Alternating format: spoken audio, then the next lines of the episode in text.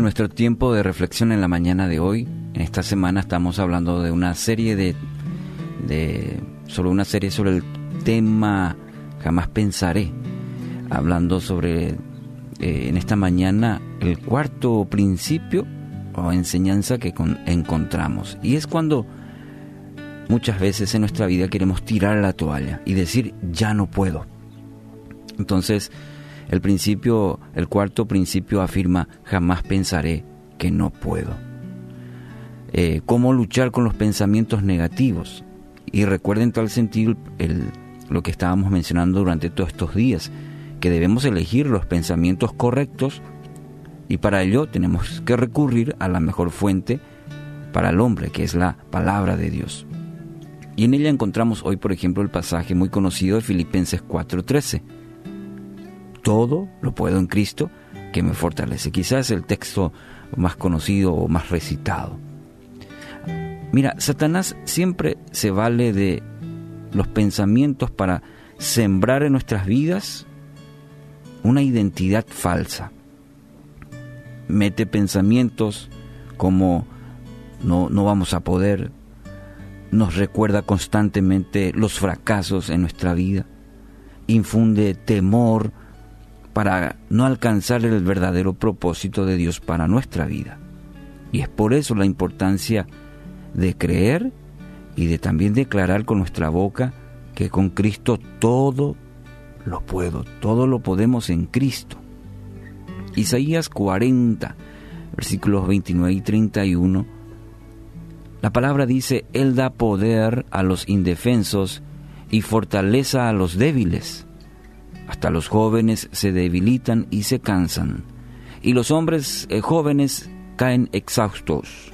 En cambio, y aquí viene la palabra clave, en cambio, los que confían en, en el Señor encontrarán nuevas fuerzas, volarán alto como con alas de águila, correrán y no se cansarán, caminarán y no desmayarán. Hay un poder especial del Padre Celestial para los cansados, para los débiles. ¿Por qué? Porque el Padre sabe la situación y extiende la mano para fortalecer, para fortalecerte, para levantarte una vez más. Pero para ello debes confiar totalmente en el Señor. Su promesa afirma que encontrarás nuevas fuerzas para seguir adelante. ¿Y cuánta falta nos hace esas nuevas fuerzas. Porque llegamos a un punto que decimos, ya no puedo. Y está el pensamiento continuo de tirar la toalla, de abandonar, de desistir, de decir, ya no puedo. Sí, no puedes con tu fuerza, porque has intentado todo este tiempo, con tus recursos, con tus herramientas.